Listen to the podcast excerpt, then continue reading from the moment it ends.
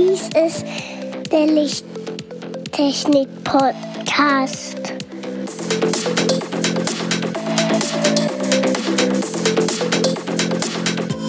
Das Beste nicht für deinen Bedarf.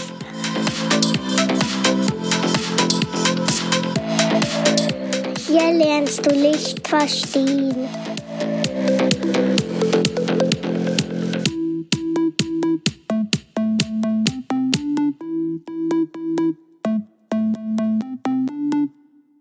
Willkommen zum Lichttechnik-Podcast, Folge 57.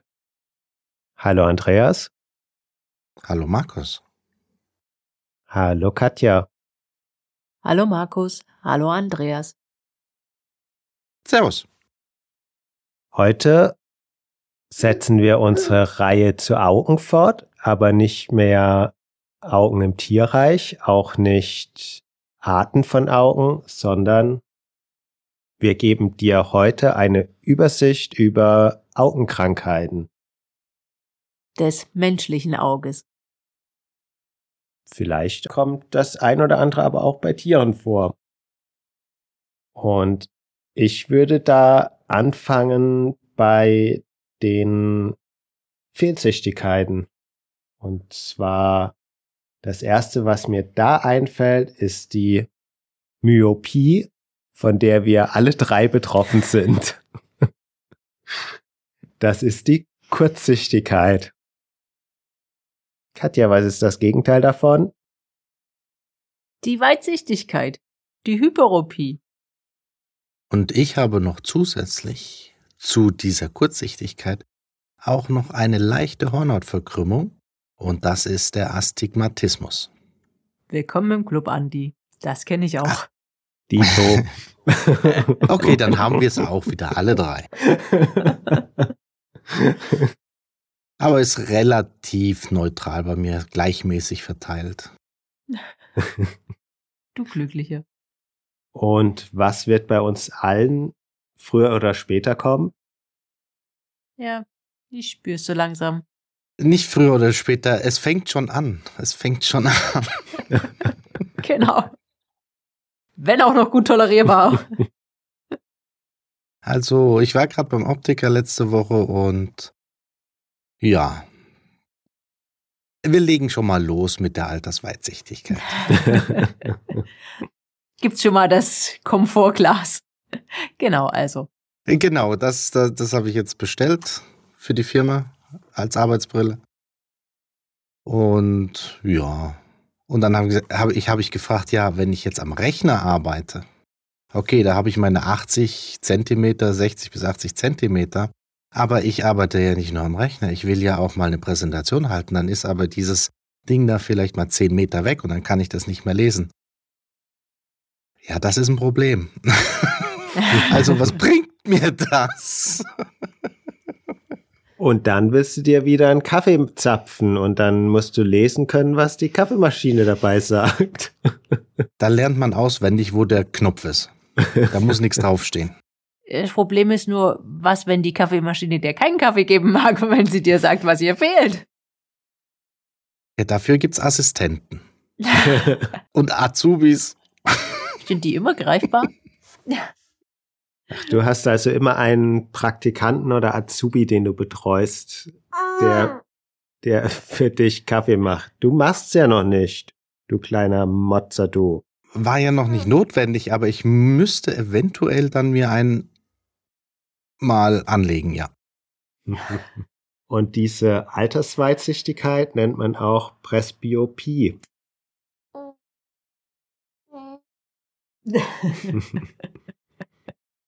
Eine weitere Fehlsichtigkeit wäre der Keratokonus. Das ist eine spitz zulaufende Hornhautverkrümmung. Und der nächste Punkt, der mich auch wiederum betrifft, ist die Rot-Grün-Sehschwäche. Die kommt vorwiegend bei männlichen Augen vor. Ich bin davon nicht betroffen, zum Glück. Finde ich auch gut. Alles schön so farbenfroh, kann alles schön unterscheiden. Ich kann auch alle Farben sehen. Ich kann auch diese Rot-Grün-Tests machen. Aber wo? Ich brauche dafür halt einen Moment länger, weil ich die Punkte einzeln nachverfolgen muss. Die heben sich für mich nicht plastisch hervor. Aha, du cheatest. Ja. Weshalb es im Regelfall auch nicht so auffällt. Aber ich, ich kann mich dran erinnern, bei Einstellungstext früher in der Elektronik, Azubis und so weiter mussten Farbtests machen. Schon wegen den Widerständen, Mhm. weil die ja Farbkodierungen haben. Yep. Und das muss man als Azubi richtig lesen können. Und da sind schon einige aussortiert worden, die eigentlich super waren, aber die Augen waren, haben da einfach nicht mitgemacht.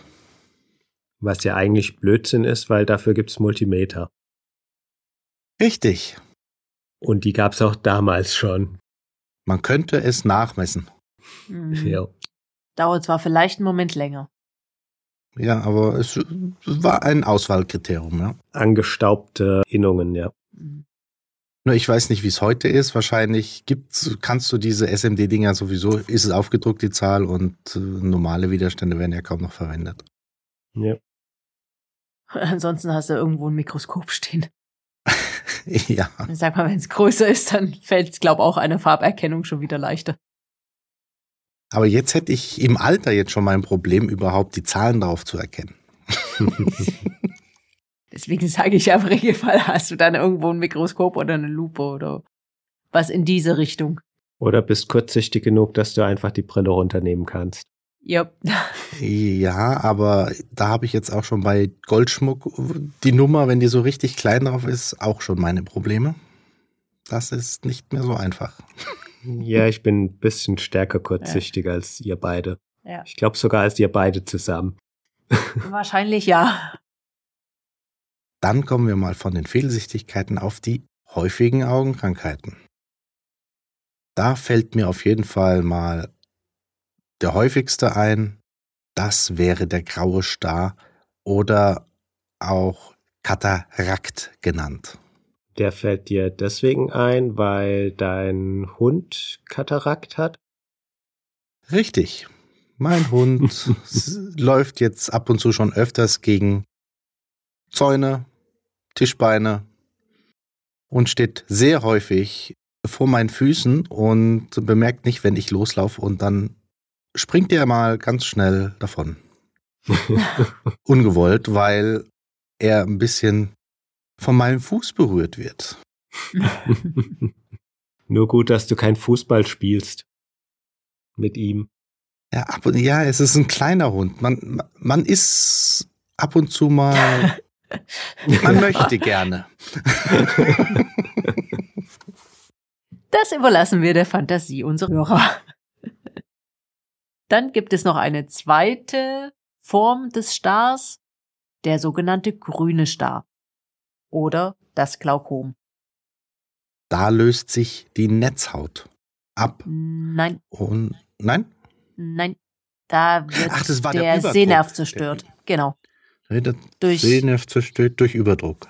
genau durch Okay. was auch immer. Es ist noch nicht so hundertprozentig und immer klar, es gibt auch verschiedene Formen des Glaukoms.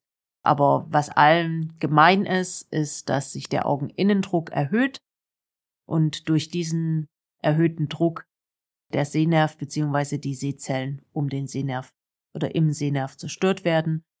Und das Gefährliche daran ist, wie viele Erkrankungen der Netzhaut ist es ein schleichender Prozess, der nicht umkehrbar ist. Eine weitere häufige Augenkrankheit ist die sogenannte AMD, altersbedingte Makuladegeneration. Makula ist der Ort des schärfsten Sehens und damit wird halt wirklich das Sehfeld sehr stark beeinträchtigt. Die nächste Erkrankung ist eine Erkrankung, die hauptsächlich bei Diabetikern vorkommt. Deswegen heißt sie auch diabetische Retinopathie. Und da verändern sich die Blutgefäße der Netzhaut. Es werden sehr häufig neue gebildet, beziehungsweise es kommt zu Blutungen.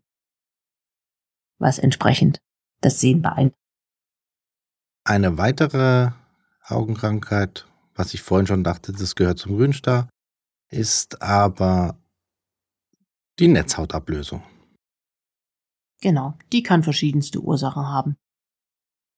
Die nächsten beiden Krankheiten, das Hagelkorn, das Schalation oder das Gerstenkorn, das Hordeolum, kommen eher, also sind jetzt weniger im Auge, sondern eher am Rand des Auges, sprich am Augenlid.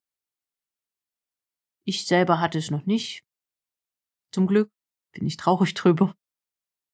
Aber sieht man auch sehr häufig. Dann gibt es noch das Sicker-Syndrom, welches auch sehr häufig vorkommt und das sind trockene Augen. Eine ebenfalls häufig vorkommende Augenerkrankung ist der Strabismus. Das ist das Schielen. Wenn auch gut behandelbar. Ja, aber als Kind hat man da nicht mit viel Freude. Ich glaube, da haben einige schon so ihre Erfahrungen mitgemacht.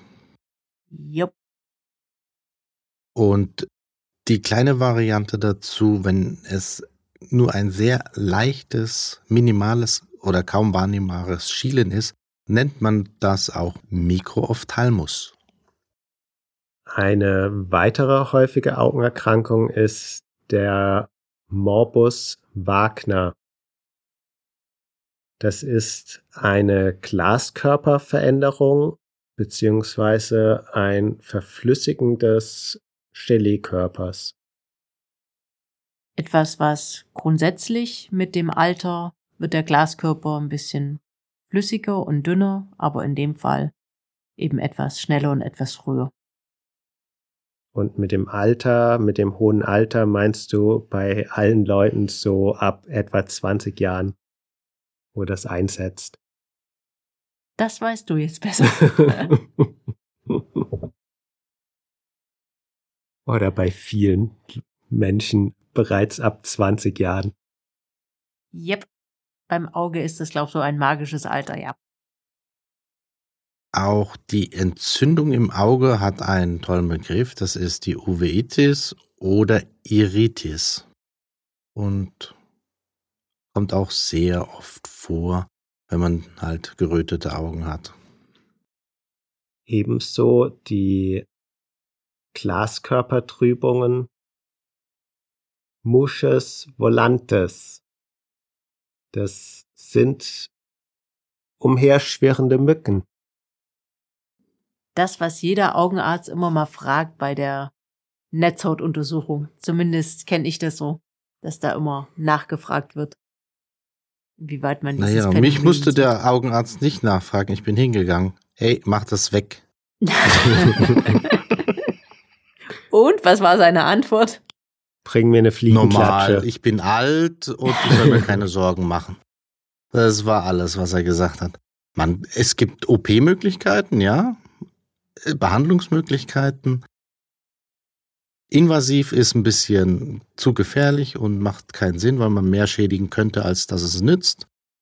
Und es gibt Laserbehandlungen, es funktioniert, aber da müssen die Eiweißmoleküle, die sich da von der Netzhaut abgelöst haben, etwas mehr sein. Ich, ich habe sehr schwach und da lohnt sich das auch nicht. Da kann man auch wieder was mit dem Laser beschädigen. Und deswegen lebe ich damit so, wie es halt ist. Und es, ich habe mich dran gewöhnt. Man nennt es auch, was Andreas sieht, umherschwirrende Mücken, was es ziemlich gut trifft, wie man es als Patient wahrnimmt. Die Muchis volantis. Und der Grund für die Muchas volantes oder die umherschwirrenden Mücken ist die Glaskörperschrumpfung.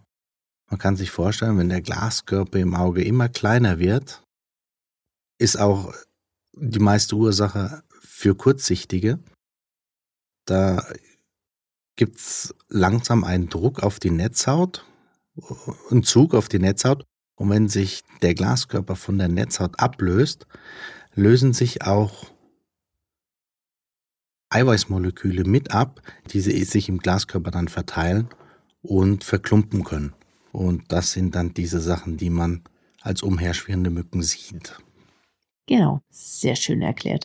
Aber zusätzlich kann man auch noch, wenn sich der Glaskörper auch von der Netzhaut abzieht, in dem Moment, wo sowas passiert, können auch Lichtblitze entstehen. Es ist ein Unterschied zum Ablösen von der Netzhaut, was viel gefährlicher ist, aber wenn der Glaskörper sich von der Netzhaut löst, ist es nicht so gefährlich und gehört auch zum normalen Alterungsprozess dazu. Korrekt. Dann danke ich euch für diese interessante Folge. Und wenn dir, lieber Zuhörer, diese Folge gefallen hat, dann hinterlass uns doch eine Nachricht auf Xing, LinkedIn, auf unserer Webseite. Bewerte uns bei iTunes oder Spotify oder schreib uns eine E-Mail an Lichttechnik podcast at gmx.de. Tschüss. Tschüss. Tschüss. Tschüss.